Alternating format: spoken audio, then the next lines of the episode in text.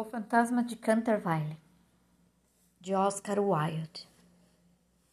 Capítulo 5 Os dedos eram frios como gelo, os lábios como fogo, mas Virginia não esmoreceu enquanto a conduzia pelo quarto sombrio.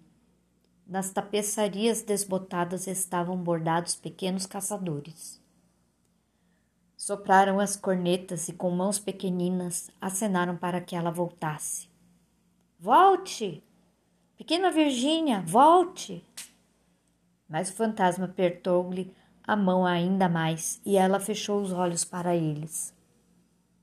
Animais horríveis com cauda de lagarto e olhos arregalados piscavam para ela da chaminé entalhada, murmurando: Cuidado, pequena Virgínia, pode ser que nunca mais as vejamos mas o fantasma deslizou com mais suavidade e Virginia não os escutou. Ao chegarem ao fim da sala, ele parou, murmurando algumas palavras que ela não compreendeu. A menina abriu os olhos e viu a parede desaparecer lentamente, como a bruma, e uma grande caverna negra surgiu diante dela. Um vento cortante soprou ao redor deles e sentiu algo ali puxar o vestido. Rápido, rápido!